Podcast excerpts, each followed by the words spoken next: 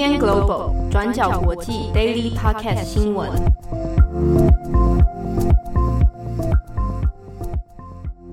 Hello，大家好，欢迎收听 UDN Global 转角国际 Daily Podcast 新闻。我是编辑七号，今天是二零二一年二月二十日。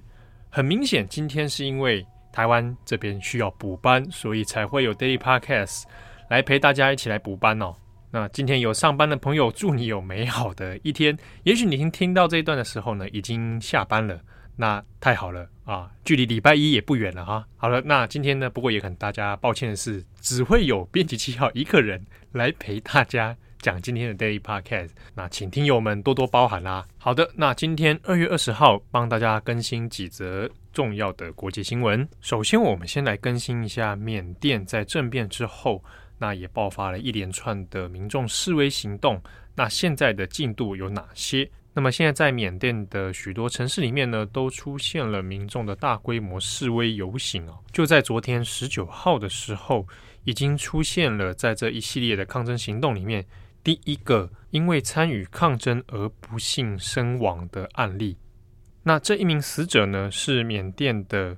二十岁女子妙对对凯。她是参加了在二月九号的大规模的示威行动哦，那她从东北的缅甸东北部的一个村落，然后到城市里面去，跟她的家人、她的姐姐哦，在这个抗争规模参加游行的中间呢，他被警察、警方枪击打中了头部。那妙对对凯呢，他在所处的位置是首都的奈比多啊，当时。在那天抗争的现场里面，因为正在躲避军警的水炮车，好，那他在躲避水炮的时候呢，不小心进到一个路障里面去。那这个路障其实是警方所设下的。那在这过程里面，他就被这个子弹打中了头部之后，当场就倒地，然后送医急救。但是呢，在送往医院之后，他也只能靠这个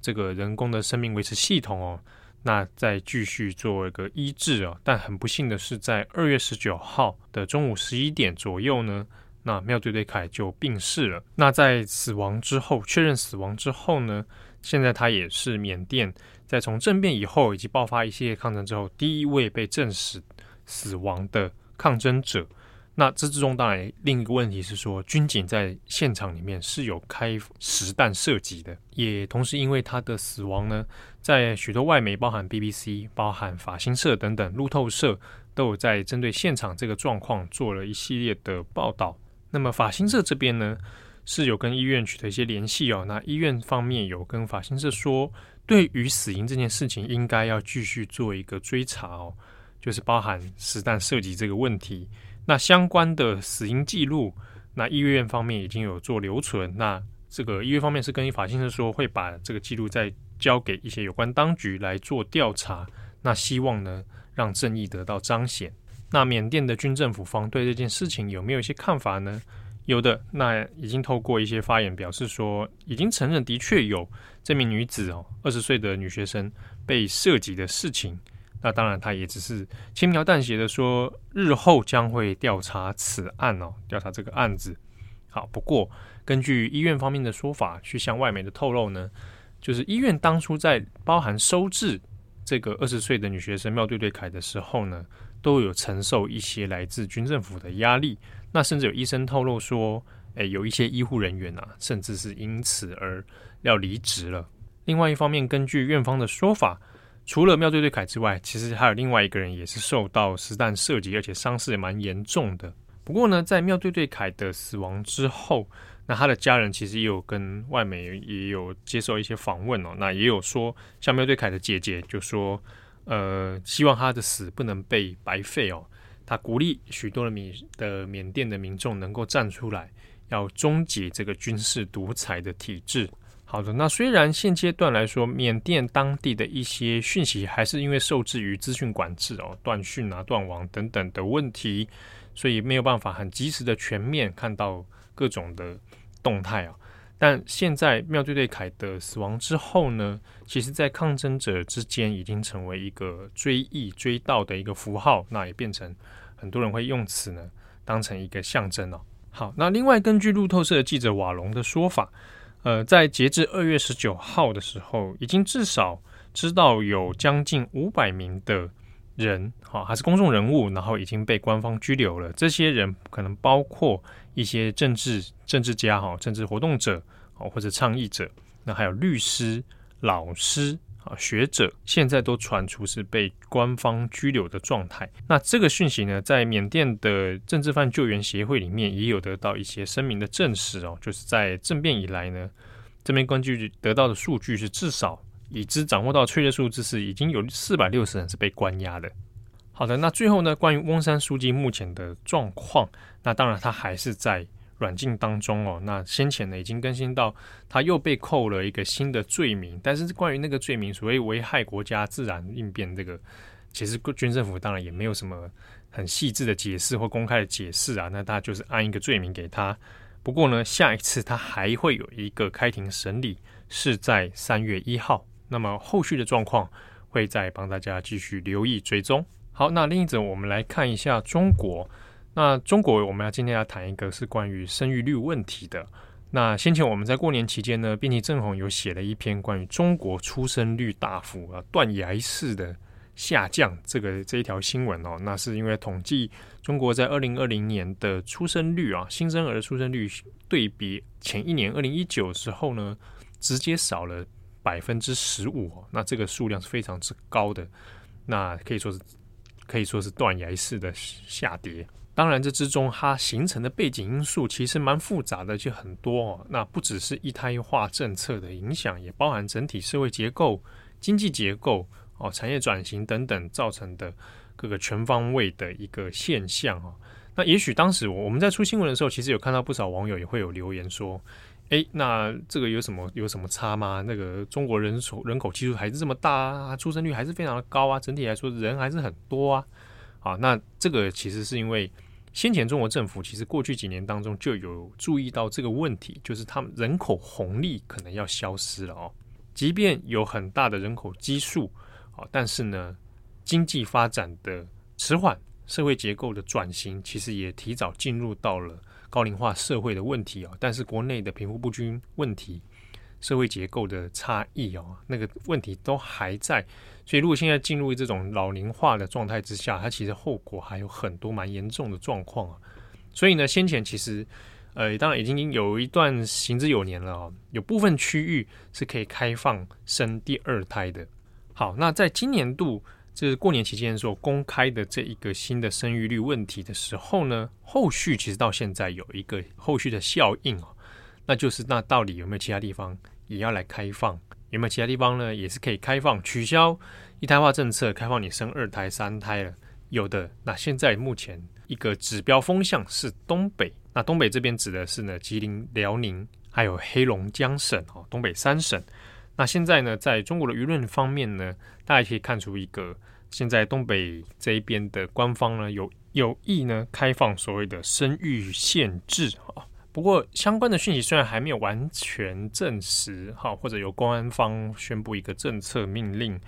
不过呢，现在舆论里面其实已经有一些讨论哦。之中蛮有趣的一个现象是，有人反过来会觉得这是一种国家的催生，好，那因为在现阶段来说，中国有许多它造成生育率下降，哈，那城市的生育下降的问题，不想生等等，它问题不见得都来自于说一胎化政策的限制。啊，并不是说因为有一胎化政策，所以我就不生，而是有其他的因素了，比如包含经济因素，啊，包含一些工作因素等等。所以呢，这个东北一些地方舆论会随着说，哇，那如果现在说东北要开放的话，那好像有点在催生了，感觉不是很好。另一方面，如果东北地区的限制政策可以被取消的话，那会不会在中国其他城市也造成一种辐射效应？其他的省也可以陆续跟进？就引起很多的讨论哦。那这个问题的背后呢，其实我们可以观察的点，它不只是关于人口的出生的问题啊，它在这一点的后面的动机里面，还是在于东北地区当地的社会经济其实已经有常年的停滞问题了。那根据中国的相关报道里面有指出啊，那东东北地区呢，在整体中国各个省里面，它的 GDP 成长是相当缓慢的哦。那包含它的人口外移，哦，去向其他各省城市比较经济，呃，前景比较好的城市里面流动。那以至于东北三省里面的各个城市有出现高龄化的状况。那再这样下去的发展的话呢，基本上东北经济整体来说会随着等于是双重的下跌哈，经济跟人口啊双双都会下跌。那官方现在所思考的一点是说，认为如果开放这个生育政策的话，那人口就会自然提升，人口自然提升，有可能就会带动经济的成长。当然，事情当然没有这么简单哦。如果有这么容易的话，那日本就不会直接迈入超高龄化社会了。所以现在在中国的舆论当中有特别提及说，生育问题当然是刻不容缓，可是你要怎么回应整体来说社会大众的期待？这边举一个例子哦，在推行这个所谓的呃二孩政策，啊，就是之前叫一胎化嘛，那我现在开放你生两胎叫二孩政策。从二零一六年以来呢，中国的生育率其实没有明显的上升，反而有下降的。那从东北的这个案例里面，或许可以看到一些中国在其他各城市里面的一些缩影。虽然说各省的状况不尽相同，啊，但是中间里面它所背后透露出来的讯息里面，还是在于整体经济结构还有社会结构的一些迟缓发展。好的，那最后我们稍微简单来看一下，呃，刚好今年的二月，现在啊，现在在二月是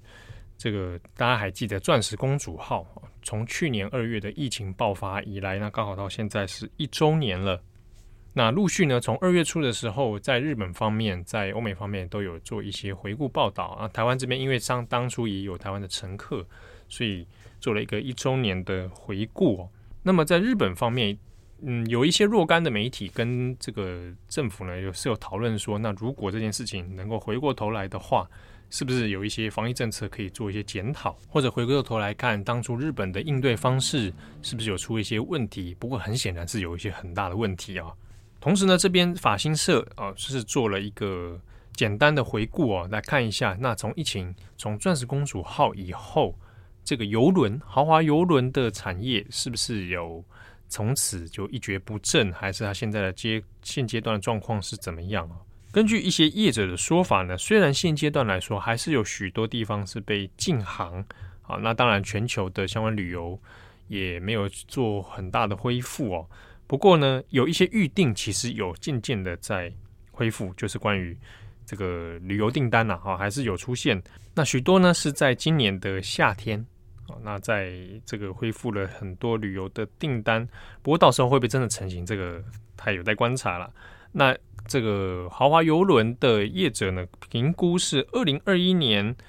到二零二二年，大概可以恢到八成左右啊，这个是理想的期待。同时呢，欧美几家豪华邮轮的业者是预定啊，大概今年的四月下旬到五月上旬左右呢，可以再恢复航行哦。那那不过像加拿大这边是到二零二二年的二月为止，是在自己海域这边是禁止航行的。总体而言，那现在状况大概如何呢？虽然有一些订单恢复了，好，那但是现阶段来说，又不能说真的大家都开始恢复了海上航行啊。那根据业者向法新社的透露是说，认为啦，状况有好转，不像去年这样的那么惨，但是呢，说不上是非常好的状态。不过也不至于先前像外界所评估的说，所有的邮轮业者全部都崩溃哦，还没有到那么惨的地步。不过呢，因为现在还是有很多的船只啊，它处于闲置的状态，那你的这个中间过程里面还是要付出许多的成本，所以呢，现阶段来讲，从去年二月到现在刚好过了一周年哦，如果没有办法照理想预期的所谓四月下旬到五月上旬可以开始航行的话呢，那这个后果可能如果到下半年来说，再来评估看看那是否会再做一些影响哦。